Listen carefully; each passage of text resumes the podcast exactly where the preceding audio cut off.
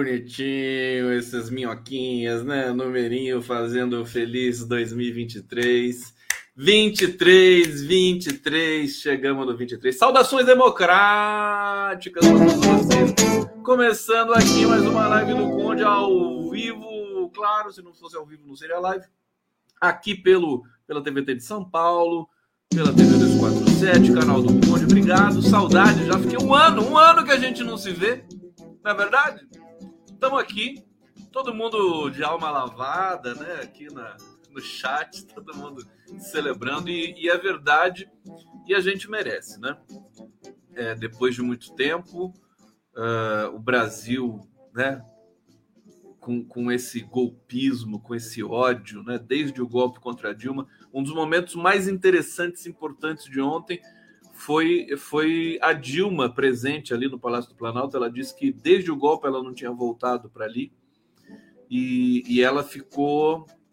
Ela se sentiu uma coisa muito forte ali, né? Sentiu uma coisa muito forte. É, foi bonita a posse, foi bonita a festa pá. É, o Lula estava muito bem, decisão dele sair em carro aberto é, foi acertada, né? É, eu, eu bem que desconfiava, né? Essa terrorista brasileiro é uma merda, né? Terrorista brasileiro, sinceramente, vai ter que, olha, eu não quero queimar minha língua aqui, mas eles são, né? É tudo muito precário, né? São é uma, uma vacalhação total e, e eu acho que foi foi acertado, né? É, tinha uma segurança ostensiva ali, três fileiras de, de seguranças ao lado do Lula e tal. E uh, o, o público foi reduzido, né? Porque tinha que ter uma. Enfim, a, a, festa teve algumas reduções assim em função da segurança, só permitiram 40 mil pessoas entrar ali na esplanada dos ministérios. É, enfim, transcorreu tudo bem, pontualmente, é, momentos históricos. O Vila Lobos, ali na hora que o Lula sobe a rampa, foi muito emocionante para mim, em especial. É, o Stucker roubou a cena mais uma vez, né? O Stucker tá, tem a, os memes estão circulando por aí, né? Do Stuquinha correndo com duas câmeras na mão, um celular, controlando o drone, né? E chegando primeiro que todo mundo. Vou te contar, viu? E ainda vai ter uma secretaria é, de audiovisual ali do lado da, da, do gabinete do Lula. O Stucker já cuida da imagem do Lula há 20 anos praticamente é dono da imagem do Lula. Então, não vai fazer muita diferença, talvez alguma diferença burocrática para o Stuquinha. Daqui a pouco eu vou ler aqui na, na, eh, no, na formalidade para vocês. Mas é isso. É, agora é trabalhar, né? Agora passou esse momento, celebrou, ministros assumindo, acho que já assumiram todos. É, ontem foi muito importante o recado de logo depois de uma posse que, queira ou não queira, é cansativa, né? O sol, né, rachando em Brasília. Aliás, você viu que foi só até a festa da posse do Lula que começa o sol apareceu em Brasília, né? Tinha gente que estava com medo até de chuva e tudo mais. Chuva estava limpando, descontaminando Brasília para chegar o Lulão e chega o Lula e, e chega com tudo e esse sol maravilhoso. Foi muito importante o recado é, é, da, do, do Lula, evidentemente, né? E da equipe que está ali junto com ele, de já iniciar o revogaço imediatamente após o discurso no parlatório. É, incrível, maravilhoso, é isso mesmo, já começa a trabalhar imediatamente. Né? Aliás, esse governo começou a trabalhar muito antes de assumir, né? Muito antes de assumir, começou a governar. Começou a governar com negociações ali com o Congresso e tudo mais. A, a revogação inicial, esse primeiro lote de revogaço, né, em que é, é, compras de armas voltaram a ser limitadas, compras de munições, recadastramento de quem comprou armas. É, o governo agora tem governo, não tem que fazer, não tem que fazer média agora, não tem que fazer nada, tem que ir para cima. Aliás, zero média com militares, né? Zero. Se tem militar insatisfeito, eles vão ficar emburrados, insatisfeitos lá nos quartéis deles. Porque agora quem manda em vocês é Luiz Inácio Lula da Silva. É? Se vocês respeitam hierarquia, tá aí, né? Pode bater continência para o Lula de manhã, de tarde, de noite, que nem na vigília, né? Bom dia, presidente Lula, boa tarde, presidente Lula, boa noite, presidente Lula. Agora é continência de manhã, de tarde, de noite. É ele, desculpa, né? Sem querer. E isso, isso faz com que, por exemplo, tem um dado aqui importante que eu acabei de checar. É, o, o, a segurança do Lula já saiu do GSI, Gabinete de Segurança Institucional, que tem ali um pé é, na, na, no Exército, né? As Forças Armadas, já não está mais, não cuida mais da segurança do presidente da República. Isso é maravilhoso. Quer dizer, esvaziar esses, esses órgãos, é, é, enfim, esses, esses, é, esses lugares, essas posições na governança pública brasileira que são herança praticamente da ditadura militar, né?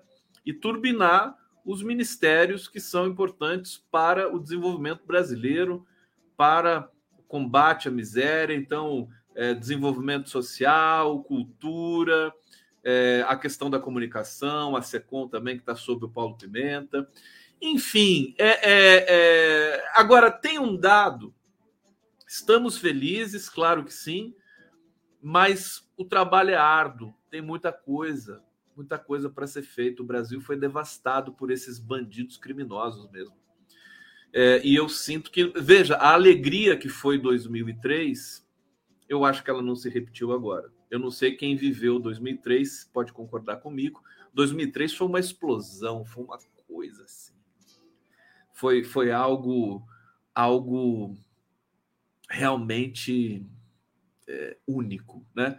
Por quê? Porque o Lula vinha de três derrotas dentro do, dos protocolos democráticos, né?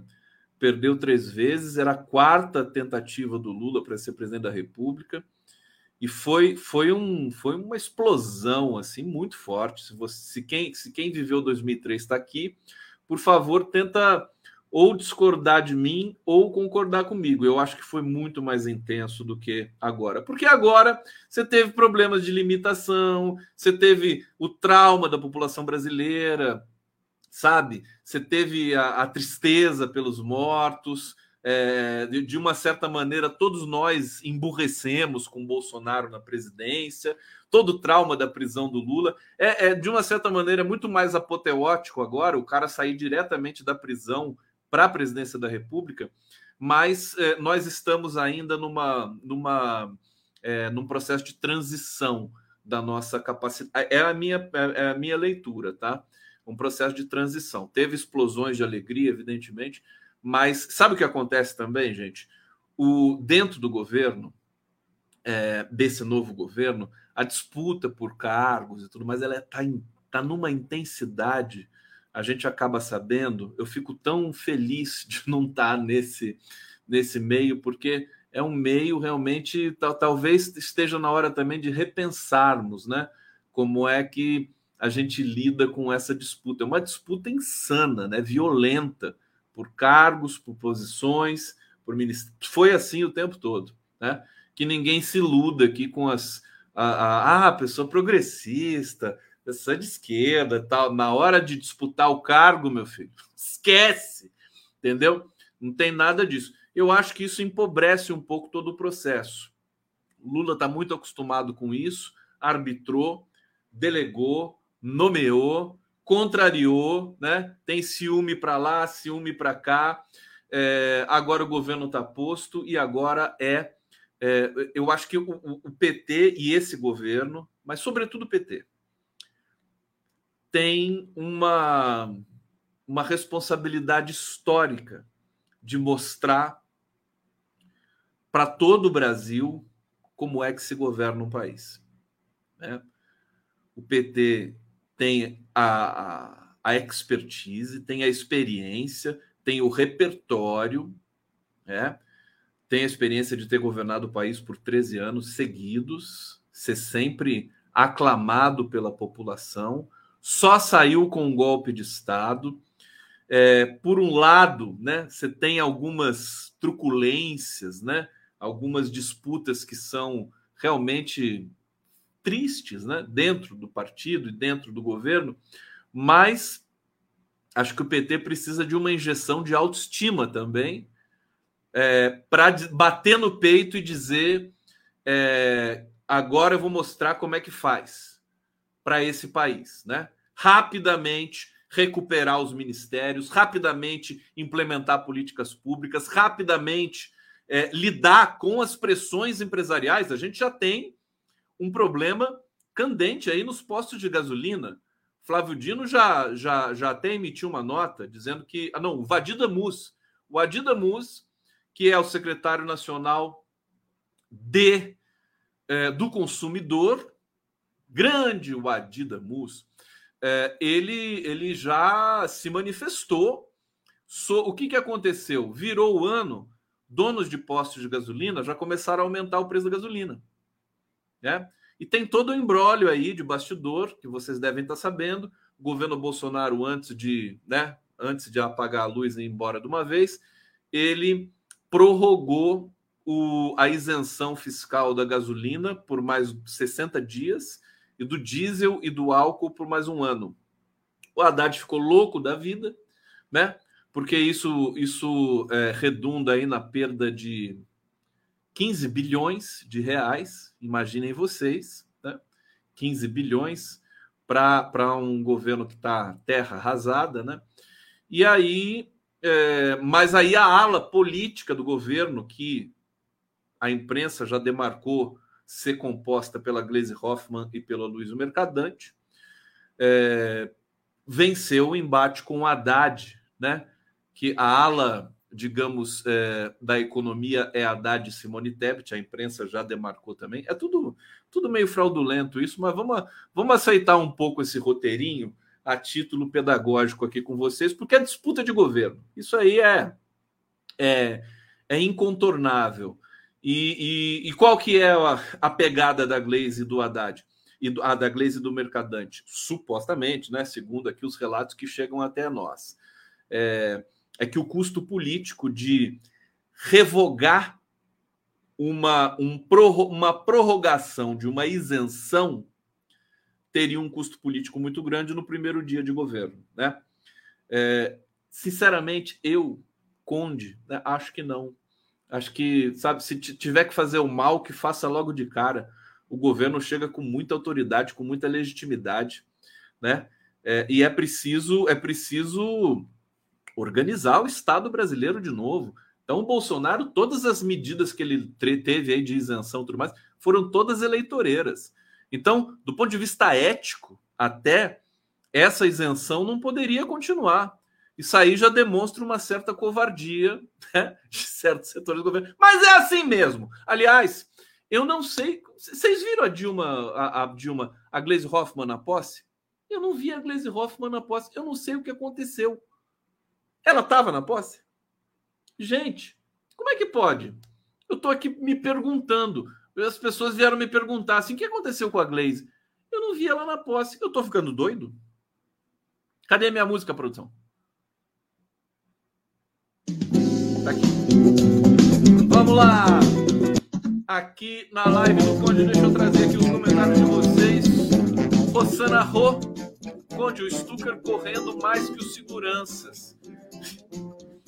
O Stucker, eu vi, eu vou, eu vou tirar uma onda com o Stucker depois, que é o seguinte: é, abateram quatro drones, né? Quatro drones. Tem uma imagem do Stucker no Twitter que ele tá, ele controla o drone pelo celular corre, tira foto, tudo ao mesmo tempo. Eu, eu, eu, fiquei imaginando assim, eu, teria, eu morrer, morreria de medo de controlar um drone. Se me desse um celular para controlar um drone, eu ia ficar com medo, ia, ia derrubar o drone. Ele controla, ele olhava para cima, o drone dele estava lá, ele controlando, tirando foto. Eu até. E abateram quatro drones lá. Abateram quatro drones suspeitos que não tinham inscrições, e foi a Polícia Federal que fez isso e tinha autorização e até uma arma especial de para abater drone, né? Mas eu vou brincar com, o Stucker e falar o seguinte: eu sei que você que derrubou os drones lá, né? Porque o Stucker é assim, né? O cara é tão hábil que ele pega o drone dele, se tem outro drone chegando assim, ele vai lá e pá, derruba o drone. Derruba esse drone! É que vocês estão falando aqui na live do Conde? Ó. Saudações, o Wanderson. Aqui, eu amo a Glaze. Parece que o, o, o Lindbergh também, viu? É, aqui é o Ayrton está dizendo, Conde, não foi o governo Bolsonaro que prorrogou a isenção do imposto sobre combustíveis. Lula assinou MP ontem, mantendo a isenção. Não, teve uma operação. Eu já vou ler a matéria para vocês aqui. Foi, foi uma operação de, de justamente de como é que se diz? É, retaliação com o novo governo. O que, que vocês estão falando aqui? Viram a Glaze na posse? A Almir Gonzaga Glaze estava no Congresso junto com o Lindbergh, mas ela não apareceu, né? Incrível. É, deixa eu ver aqui. Vamos cobrar. O Deverson está aqui, alucinado. Devemos cobrar político, não, não idolatrá-los. Eu concordo com você. Também acho. A Ana Pimenta está dizendo: eu vi a Gleice, eu não vi. Né? Talvez tenha sido um momento de distração.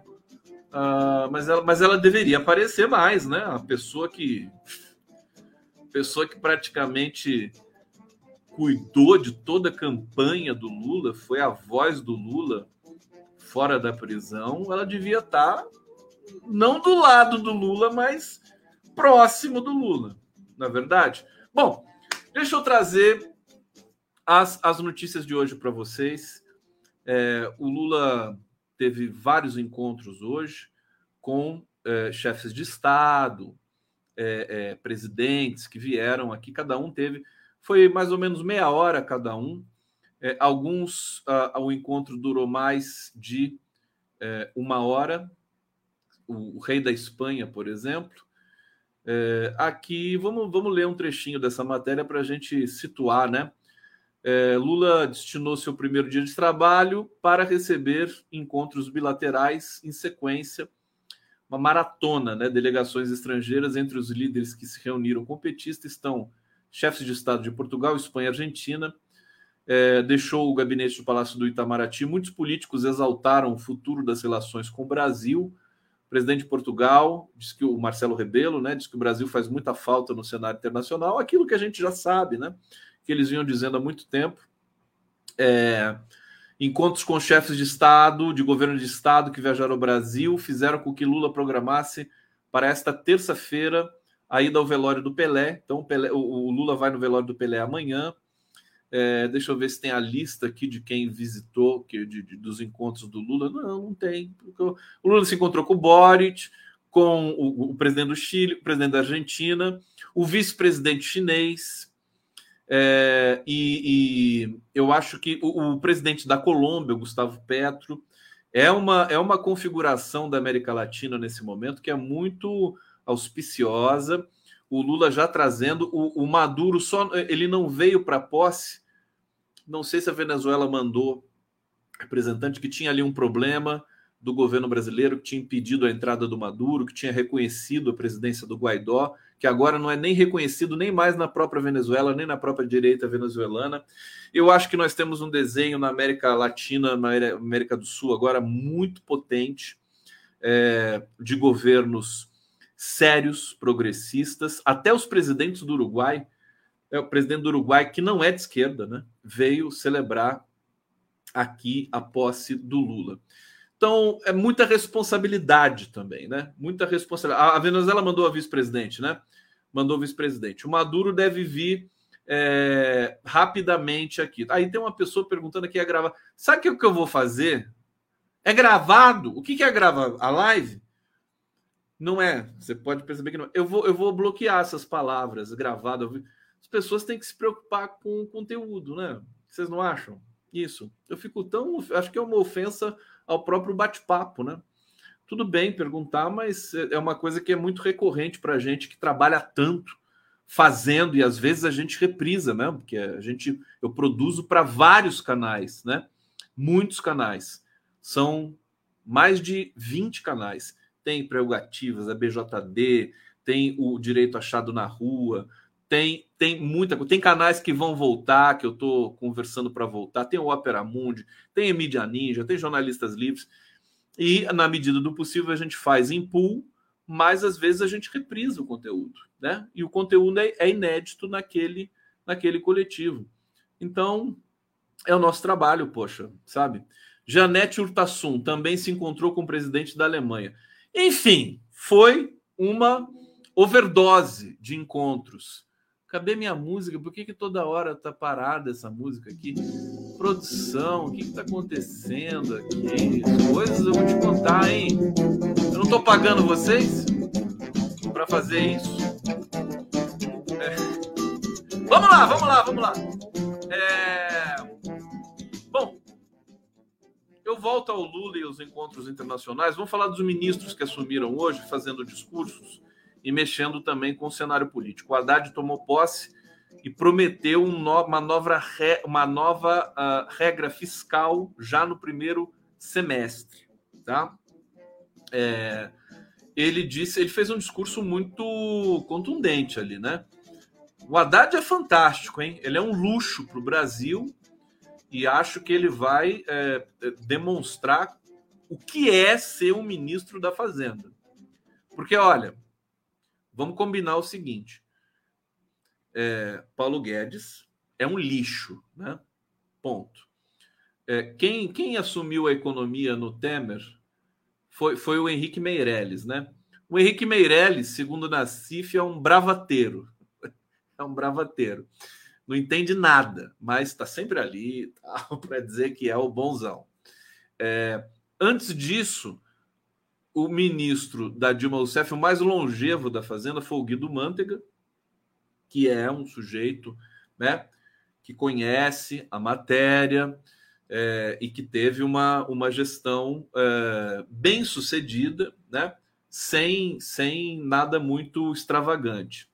E antes disso, eu me lembro do Palocci, acho que é Palocci e Mantega, né, que foram longevos. Né? Agora, o Haddad ele vai ser um divisor de águas na Fazenda. Por quê? Porque ele tem um projeto de país dele, né? Claro que está associado ao Lula, mas o Haddad tem vida própria, né?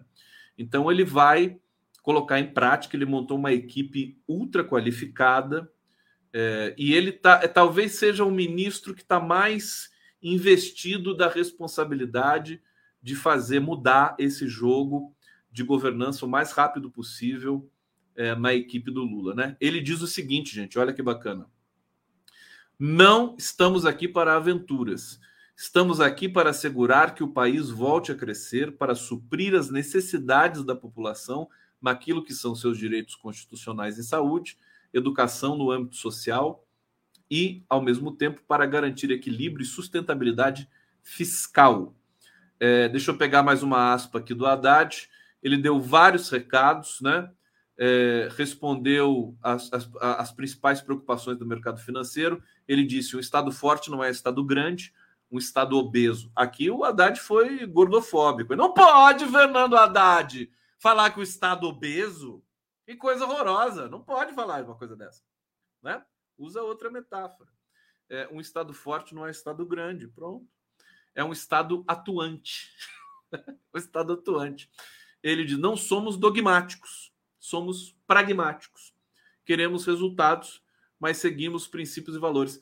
Tem tanta gente dogmática nesse mundo, né? Vocês conhecem? Eu conheço um monte. Olha, vou te contar dogmáticos e como é que é o nome daquele livro do Humberto Eco? É, apocalípticos e integrados, né? Dogmáticos e desintegrados, né? O Brasil. Deixa eu ver o que, que o Vender, a advocacia, está falando aqui. Como lidar com a pressa excessiva das pessoas que não votaram em Lula em criticá-lo? Qual a melhor forma de combater essa pressa? Você está percebendo isso? Eu acho que isso é o papel, o papel da oposição. Você está falando da pressa de gente que votou. Está falando de gente que não votou, né? Não votaram no Lula. Quem não votou no Lula já começa a criticar mesmo. Isso é natural. Isso é da, é da, da estrutura da, da oposição, né? Eles vão falar mal o tempo todo. Não tenha dúvida disso. Eu tô, Wender, eu tô muito surpreso com o, o, o papel da Rede Globo nesse momento. A Rede Globo está puxando o saco do Lula. Rede Globo está bajulando o Lula. O que eu acho um péssimo sinal, porque quando começa a bajular muito assim, é sinal de que vai puxar o tapete lá na frente. Se a Globo fosse equilibrada, né? Eles não conseguem fazer uma crítica. Na posse, por exemplo, tudo na posse estava lindo para a Globo. Tudo. Sabe? É, não conseguem fazer nada. Nada. É, a, os, os uh, colunistas ali do Jornal Globo, de linha de frente, né? Miriam Leitão, Merval Pereira, o pessoal tá, tem algumas críticas por escrito, assim, né? Alguns alertas, alguns dogmas, né? Que eles sustentam, né? O tempo todo, sobretudo voltados para o mercado financeiro, mas está todo mundo bajulando demais o Lula nessa mídia. É, eu acho isso perigoso e é divertido de assistir esse tipo de coisa. Ó, o documentário da Júlia do é, ele, ele corresponde a exatamente esse movimento da Globo. Documentário é para dizer assim, é para passar. Veja, o documentário da Júlia do Alib não fala em Sérgio Moro em nenhum segundo. Nem um segundo. Quer dizer, o Lula foi preso porque, né? Porque Deus quis, né? Deus quis, segundo a Júlia do Alib. Não tem Moro, não tem Deltan Dallagnol, aparece ali só a, a, a, Vaza Jato no Intercept, assim, só um fiapinho. Então, o que, que significa esse documentário da Júlia? As pessoas assistem até gostam, né? Ai, que lindo, né? Ai, meu Deus. E ficam lá, né? Tá a Janja lá, o pessoal acha o máximo, né? Mas é um embate político. É um documentário para dizer assim: é, o que passou, passou, né? Sérgio Moro, toda a movimentação que o Grupo Globo fez aqui, né? não, não, já não, não precisamos comentar. Não é proibido comentar. Proibido comentar. É, e, e vamos olhar para frente e tal. É esse tipo de coisa, né? Eu espero que o Flávio Dino não se submeta a esse tipo de, de arquitetura, né? É, e o Paulo Pimenta também. Hoje o Paulo Pimenta foi dar uma entrevista para a Globo News, todo mundo puxando o saco do Paulo Pimenta que é o cara que vai mandar na, na publicidade do governo. Quer dizer, é constrangedor, é constrangedor. PT está escolado, está calejado. Espero que. É, é, difícil, hein? Porque também, mesmo escolado e calejado, tem muita gente deslumbrada ainda, né? É, nesses, nesses nichos aí. É, então, esse processo, esse documentário da, da Júlia do é, é assim: é para dizer que não existiu Moro, não existiu Dallagnol, é, a injustiça do Lula, todo esse fetiche, tudo que a gente falou há quatro anos atrás, três anos atrás, né? Ela repetiu tudo hoje como se fosse uma grande novidade, né? E o pior de tudo é que oficialmente tudo que a gente fez, a mídia independente, logo que o Lula saiu da prisão, enquanto o Lula estava na. A Globo não mandou ninguém entrevistar o Lula na prisão, vocês se lembram disso? O Lula até perguntou, ele até perguntava quando as mídias independentes iam lá é, em Curitiba entrevistá-lo, né? Perguntar por que, a Globo não quer me entrevistar? Isso era uma coisa que, o, o por exemplo, o Greenhalg, a Glaze, que deram entrevistas ali para a Júlia do Ali, podiam perguntar para a Júlia, falar assim, escuta, por que, que vocês não foram entrevistar o Lula na prisão? Ele estava lá. Sabia disso? Mas as pessoas optam por essa política de, né, essa coisa bem brasileira, né? essa coisa bem brasileira. Nós temos que nos acostumar com isso. É, eu, olha, sinceramente, eu acho que esse é um governo também de transição, né? Colocar as coisas no lugar. Acho que o grande salto que o Brasil precisa dar e vai dar tem de vir depois com uma geração diferente. Nós precisamos trocar os atores também. Vamos ser, agora vamos ser é, honestos, né? tem, enfim, o Lula era o único que podia né, consertar, ajustar nesse momento, mas lá na frente a gente precisa de energia nova, ideias, concepções novas para a gente poder sair desse mobilismo aqui que tão, que tão que nos deixa tão aflitos o tempo todo. Bom, digressão. É, vamos para essa notícia próxima aqui. Vamos falar do Dino um pouquinho, né? O Dino é o grande destaque, né? O grande destaque do governo, porque é, ele tem, ele, ele é um sujeito combativo, ele é diferente do Haddad, ele, ele, ele vai para o confronto, né? Flávio Dino assume justiça, dá recados e falou em é, dar a resposta de quem é o mandante do assassinato de Marielle. É, citou a possibilidade de, do caso de Marielle Franco é, ser federalizado. Ah, Dino comentou sua fala cumprimentando o presidente do STF, ministra Rosa Weber, fazendo alusão a, aos embates entre governo Jair Bolsonaro e judiciário. Foi muito bonita a posse do, do Dino, né? É, ele diz: subiu a rampa de lá governa a nossa nação. Lamento muito por todos que apostaram contra e hoje estão pagando a aposta. É, o novo ministro citou os atos antidemocráticos de bolsonaristas que já estão sendo esvaziados de vez agora, né? Sem, sem perdão agora. Em São Paulo, em Brasília, parece que tem. É, quantas pessoas? 40 pessoas, né? Já teve 2.500 pessoas lá no acampamento. Eu tenho uma foto aqui do acampamento em Brasília. Olha só, olha o clima que está lá, né? É isso. As barracas foram abandonadas, né? Porque foram patrocinadas por empresários de agronegócio e outras cocitas más talvez traficantes, né?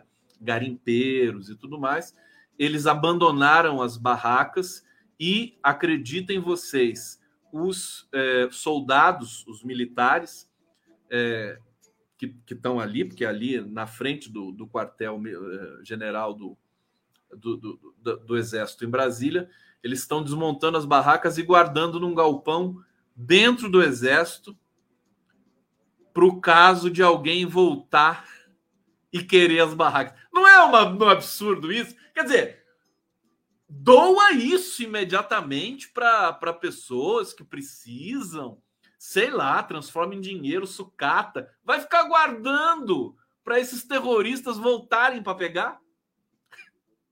É o fim da picada. É péssimo sinal isso, viu? Aliás, alô, alô, José Múcio, você vai deixar os caras guardarem as barracas ali? Não, não pode deixar, cara. Porque senão daqui a pouco eles fazem outro acampamento ali. Né? Passa o tempo, Bolsonaro vai preso, eles fazem outro acampamento ali. Então, brincadeira o que, que tem no Brasil. Olha que foto bonita do Brasil foi tirada. É, não sei se é uma montagem, pode muito bem não ser, né? Mas tá bonita de qualquer jeito, né?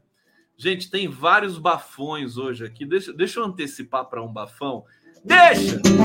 Deixa! Cadê meu, meu, meu, minha piracema aqui, hein? Saudade. Vamos começar 2023 dizendo nomes de peixes aqui para mim? Olha lá, Ariane Silva dizendo palhaçada. Palhaçada, taca fogo nelas. Né? As barracas horríveis lá. Pode funcionar para fazer uma quermesse, fazer alguma coisa que preste depois é, desse processo aí. Feliz ano novo, Conde. Feliz ano novo para todos vocês. Felicidade, tá todo mundo. Quem que usou calcinha branca aí na, passagem de ano? Hã? Cueca amarela?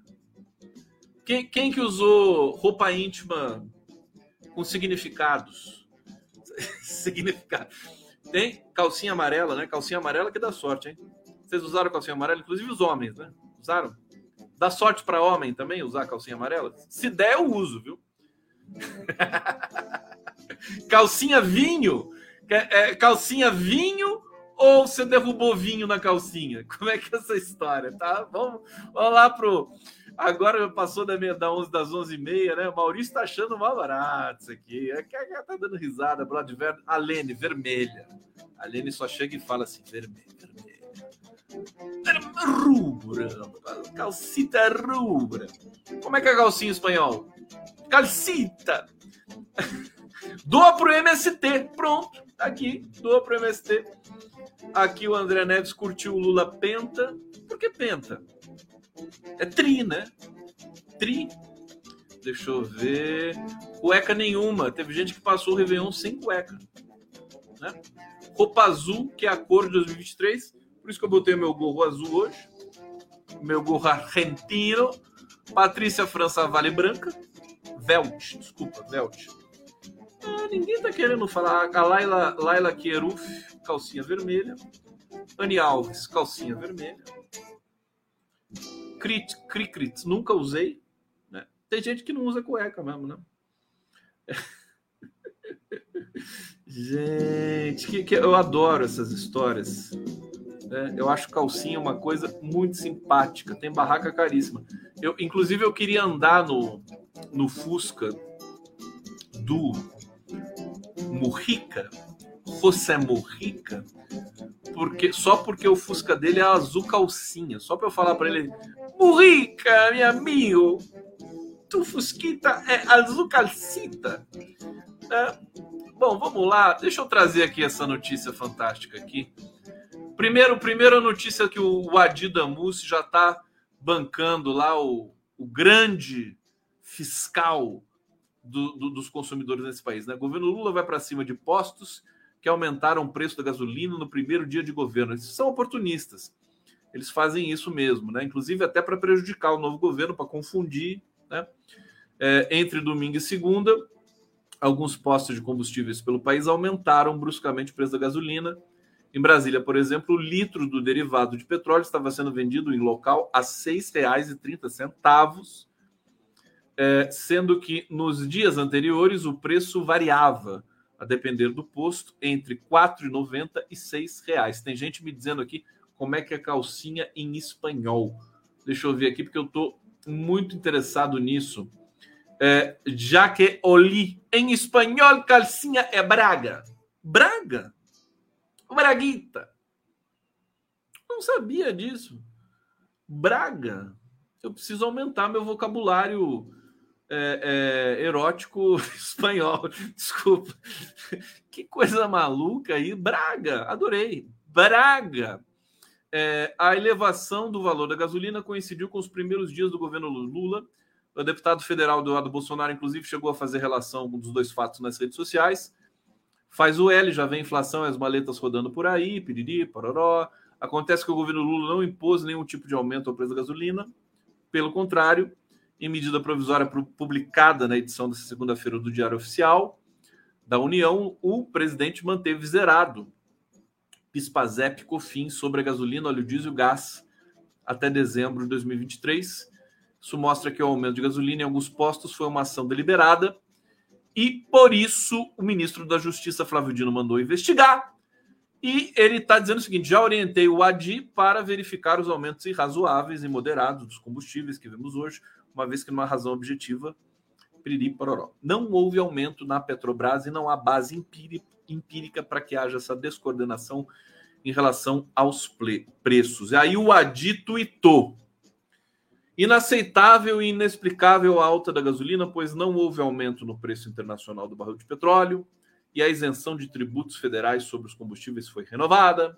Como secretário nacional do consumidor, já mandei notificar esses postos. Parece coisa orquestrada. Tá aí. Então, é, deixa, eu, deixa eu trazer mais uma. Vocês querem uma vinhetinha?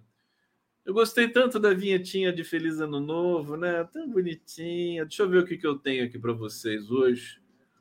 Deixa eu ver. O que, que eu vou. Vou colocar uma vinheta tradicional do condão, então, para vocês. Vocês querem o feijão puro?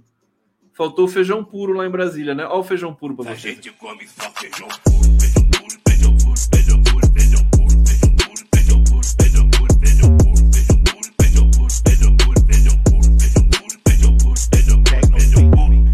a gente não come um taquinho de carne. Tá aí o feijão puro do Lula. E aqui uma notícia. É, aqui, peraí, dessa aqui da prisão. Deixa eu ver. Ah, aqui. essa aqui é demais, ó. O Bolsonaro, ele tá lá na.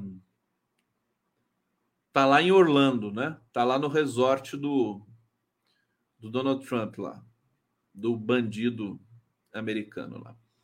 É, ele entrou, a informação que nós temos aqui, segundo grupos de WhatsApp, parece que o Verme ainda está participando de grupos de WhatsApp, eu não tenho muito o que fazer lá, né? Entrou em pânico após Lula assinar medida provisória que visa derrubar os sigilos. Esses sigilos de 100 anos. Isso aqui está dando um chabu danado né, nas redes e em Brasília. É, foi logo após a campanha, o que foi maravilhoso, né? Lula prometeu derrubar todos os sigilos de 100 anos. Isso é promessa de campanha, né? É, ele assinou uma série de decretos, o Lula assinou uma série de decretos, entre elas uma que determina que a Controladoria Geral da União é, reavalie no prazo de 30 dias os inúmeros sigilos impostos por Bolsonaro.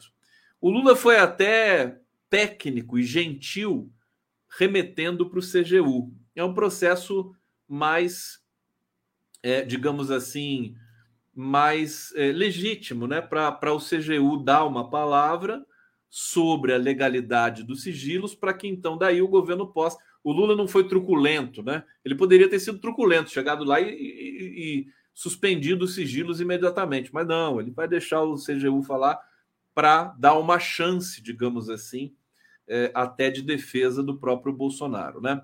A assinatura do, da, da medida provisória é, que visa derrubar os sigilos é, segundo informações aqui, o ex-presidente entrou em desespero, pois há informações do portal IG, né? Pois há muitas informações que, quando vierem a público, podem ser utilizadas em investigações criminais. Em pânico, Bolsonaro avisou a apoiadores que pretende ir à justiça contra o presidente Lula e o governo federal caso os sigilos sejam derrubados. Vem! Pode vir! Pode vir, seu animal! Em um grupo do PL no WhatsApp, Bolsonaro declarou que não vai aceitar liberarem o conteúdo de sua caderneta de vacinação e que, caso isso ocorra, vai processar Lula e o governo federal. Tem, tem um comentário que está por aí que a gente sabe, né? Que o Bolsonaro se vacinou, né? Na verdade, ele se vacinou. É um covardão. Você acha que ele ia ficar sem vacina? todo mundo morrendo. Né? Brasil, 4 mil mortes por dia. Ele se vacinou e fez o discurso contra a vacina. Isso aí é óbvio. Agora, quando isso ficar aprovado, quando a carteira de vacinação tem que mostrar essa carteira de vacinação do Bolsonaro. Hoje, inclusive, até por um, uma ação, me pareceu uma ação é, preventiva do gabinete do ódio, que, que reduziu, mas continua operando, né? É, publicaram uma carteira de vacinação falsa do Bolsonaro, dizendo que ele tinha tomado vacina contra a Covid. Isso aí é do próprio gabinete do ódio, para fazer desacreditar é, quando a, a, carteira real de vacinação do Bolsonaro vier à tona. É, é engraçado ver o Bolsonaro né, é, é, reclamando de fake news, né? Você imagina? Eu acho que a fake news da, da carteira de vacina, se tivesse um gabinete, não do ódio, né? Gabinete da esquerda seria o gabinete do quê? Gabinete também do amor, não, porque o amor é outra coisa. Um gabinetezinho aí, né? Podia, né? Podia dar uma, uma incrementada nessa disputa narrativa, né? É, como já fizeram, porque essa carteira de vacinação é, falsa do Bolsonaro, na verdade, não, não me parece ter sido feita pela esquerda parece ter sido feita pelo próprio próprio gabinete do ódio do Bolsonaro. Mas assim, é hilário, né? Você vê o Bolsonaro querendo combater fake news agora contra contra uh, si. É, quando essa notícia é, é curioso, parece uma coisa banal, mas quando a notícia de que o Bolsonaro se vacinou e se vacinou não uma, não duas, mas três, quatro vezes, tá certo? Isso vai ser um baque no pessoal negacionista, né? Aí vai ser um choque total. Pode dar até convulsão social. Você imagina pessoal que não se vacinou, que até hoje não se vacinou, porque o Bolsonaro diz que vacina virava jacaré, né? Que não era garantido, que tinha efeito colateral pessoal que enterrou o filho, né? Dizer, que morreu de Covid, dizendo que ele não morreu de Covid, é, porque o Bolsonaro dizia que as mortes por Covid eram falsas, né? Pessoas estavam morrendo por outras coisas, segundo o Bolsonaro, não era por Covid. Quer dizer, quando essa galera souber que o Bolsonaro tomou vacina, vai ser Olha, é pior do que saber que ele roubou, desviou 100 milhões. Vai ser uma coisa assim avassaladora. Tá aí, é isso, né? É, foi... Ele agora tá numa situação dificílima, né? Bolsonaro agora é que nem o haitiano falou, né? É, acabou Bolsonaro. Acabou Bolsonaro. Deixa eu ver aqui o que vocês estão falando. Olha, o Raimundo Garrone está falando. Essa do Múcio, digo com muita autoridade, porque tem familiares e amigos lá. É uma manifestação de democracia.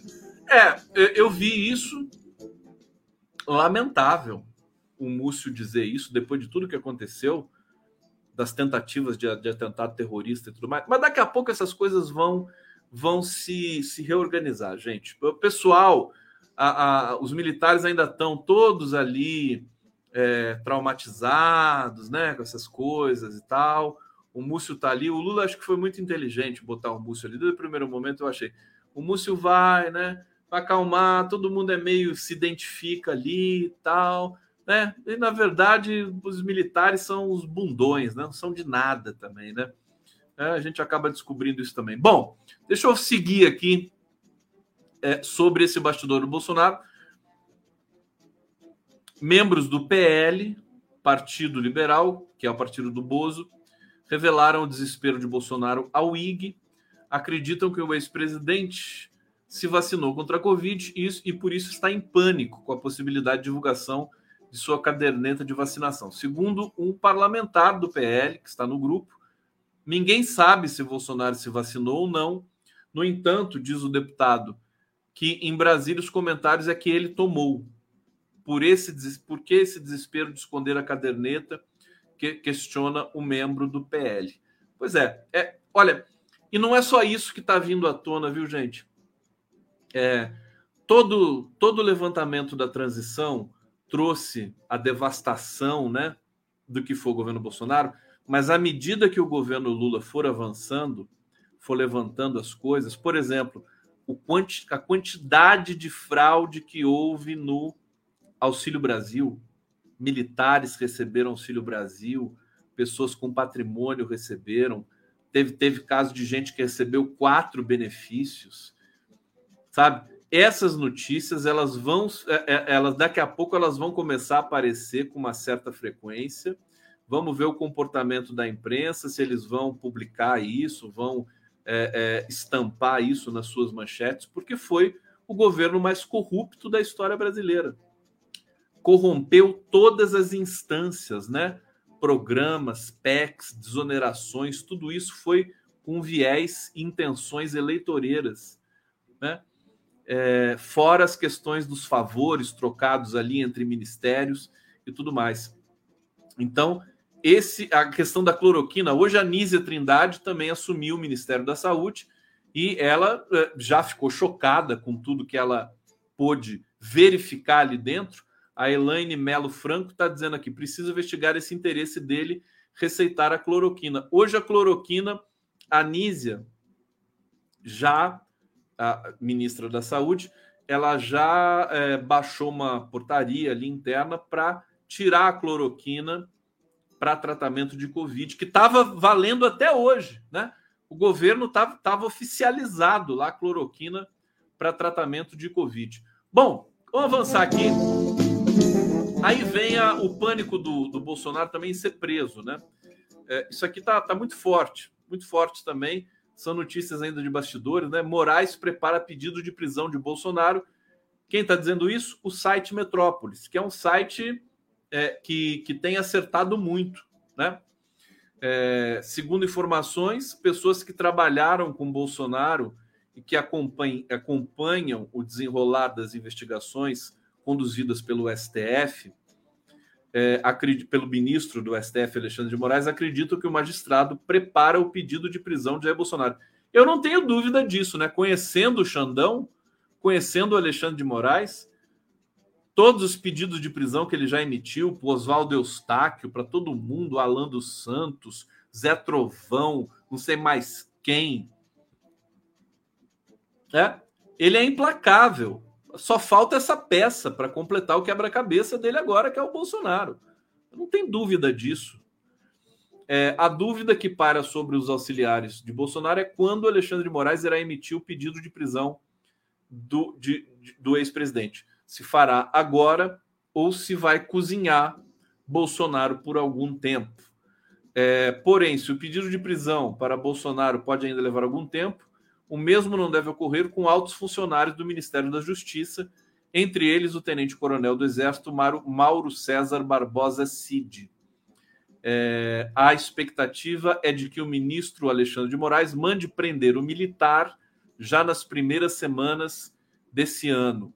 É, Mauro César Barbosa Cid era o braço direito de Bolsonaro, é investigado em procedimentos conduzidos por Moraes. Enfim, vai vir uma enxurrada de coisas paralelamente ao começo da governança, ao começo de uma correção de percurso aí na, na condução é, da, da economia pelo Haddad, na questão da justiça pelo Flávio Dino, é, no desenvolvimento social pelo Wellington Dias, nós teremos toda uma família de notícias de punição, né, é, execração e é, tudo mais, prisão, prisões, né, de bolsonaristas graúdos, né, para chegar no Bolsonaro. Esse é o caminho, é isso que está aí no horizonte para a gente é uma boa notícia, né? Nós estamos aí realmente com uma boa notícia nesse sentido. Vamos lá, live do Conde, aqui ao vivo para vocês. Estamos aqui no Prerrogativas, estamos ao vivo no Jornalistas Livres, na TV GGN, do meu querido Nassif, na TV Resistência Contemporânea do Gilbert. Aliás, eu peço do Gilbert, peço para vocês inscrições em todos esses canais, inclusive no meu. Né? Fundão. É, também o Fundão agradece. É, deixa eu ver aqui o que é mais que eu trouxe para vocês de notícias. Deixa eu ver se tem mais uma fofoquinha boa aqui para vocês.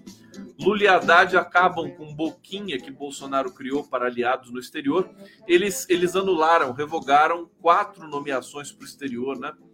É, o Bolsonaro tinha criado uma boquinha muito bem remunerada para alguns de seus aliados em decreto publicado no Diário Oficial da União, o então mandatário aumentou o salário dos cargos de adido tributário e aduaneiro e auxiliar de adido, equiparando-os à remuneração de ministro de primeira classe. O movimento foi feito para que, no dia 30 de dezembro, quando Bolsonaro já estava nos Estados Unidos, o então presidente de exercício Hamilton Mourão publicasse no DOU o novo decreto é uma quadrilha, né? Bolsonaro, Mourão, Heleno, né? Tudo bandido. Nomeando quatro dirigentes da Receita Federal para que esses cargos com salários turbinados em cidades do exterior. O ex-secretário especial da Receita, Júlio César Vieira Gomes, foi designado para um posto em Paris, com salário de embaixador. E outros três dirigentes foram designados para cargos do tipo em Bruxelas, Buenos Aires e Abu Dhabi. Na Amamata, no entanto, mal deu tempo de começar, já acabou. Em decreto publicado no DOU nessa segunda-feira, Lulão e o ministro Haddad tornaram as nomeações de Bolsonaro e Mourão sem efeito, impedindo que esses dirigentes mamateiros né, da Receita ocupem os postos no exterior e recebam salários. É isso, é isso, gente. Então, a gente está. É, momento, o desafio Amanhã eu vou falar sobre isso com vocês, né? Como é que vai ser o comportamento das elites brasileiras, dos movimentos sociais, dos setores do funcionalismo público que estão com salários atrasados, né? Como é que vai ser o comportamento de todos esses setores mais populares, dos mais populares até as elites, com relação ao governo Lula?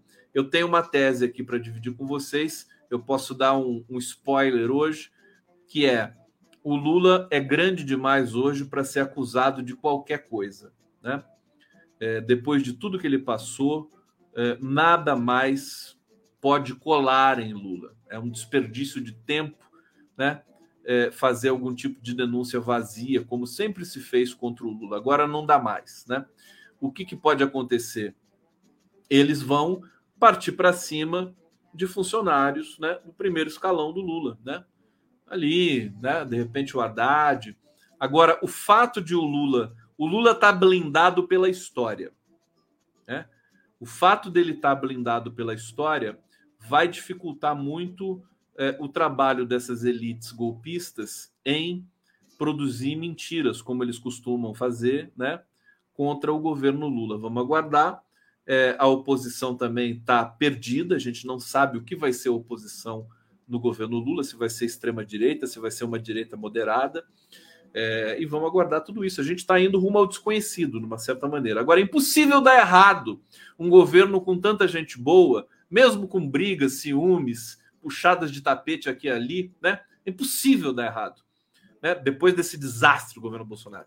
Eles vão vão governar, vão, os resultados vão começar a aparecer. Governar é uma coisa muito singela, viu? Muito singela. População né, é, tem que começar a entender isso. Qualquer um pode governar. Não existe segredo, sabe? Tem que gostar, tem que ter vocação para organizar as coisas, como você organiza a tua casa. Mas o fato é que qualquer um pode governar. E quanto mais simples a pessoa, quanto mais humilde, melhor será essa pessoa num cargo de governança pública.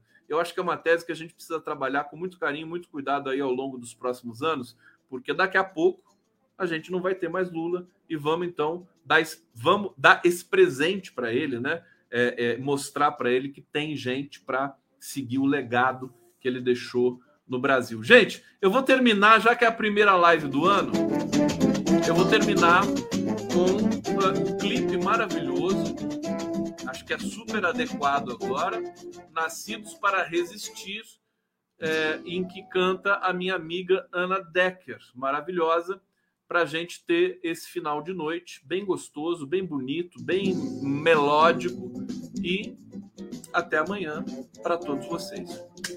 Beijo! Vamos lá ver esse clipe tão bonito.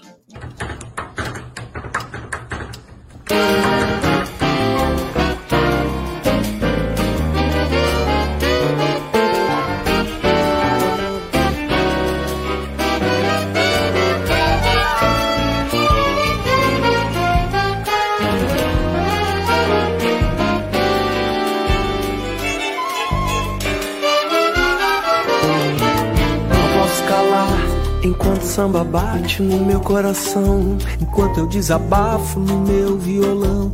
Tenho tanto para falar. Eu quebro um toco e faço um outro som com a palma da mão. Quem cala a boca é bobo, se joga no chão. Tenho muito que caminhar. Eu luto para sobreviver. Nascido para resistir, quero um futuro faço samba, faço jazz. O bom é que eu não desisti, nem quero mais falar de dor. Quem sabe um dia que o poder seja o amor. Não posso calar enquanto samba bate no meu coração. Enquanto eu desabafo no meu violão, tenho tanto pra falar. Eu quebro um toco e faço um outro som com a palma da mão. Quem cala a boca é bobo, se joga no chão. Tenho muito que caminhar. Eu luto pra sobreviver. Nascido para resistir. Quero o futuro. Faço samba, faço jazz. O bom é que eu não desisti. Nem quero mais dia que o poder seja, seja o amor.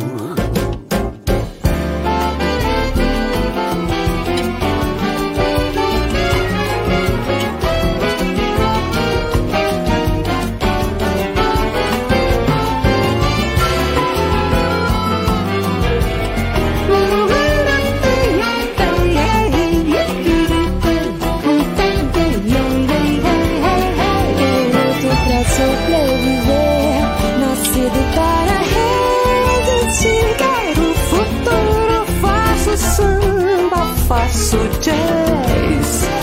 O bom é que eu não desisti, nem quero mais falar de dor. Quem sabe um dia aqui o poder seja o amor. Quem sabe um dia aqui o poder seja o amor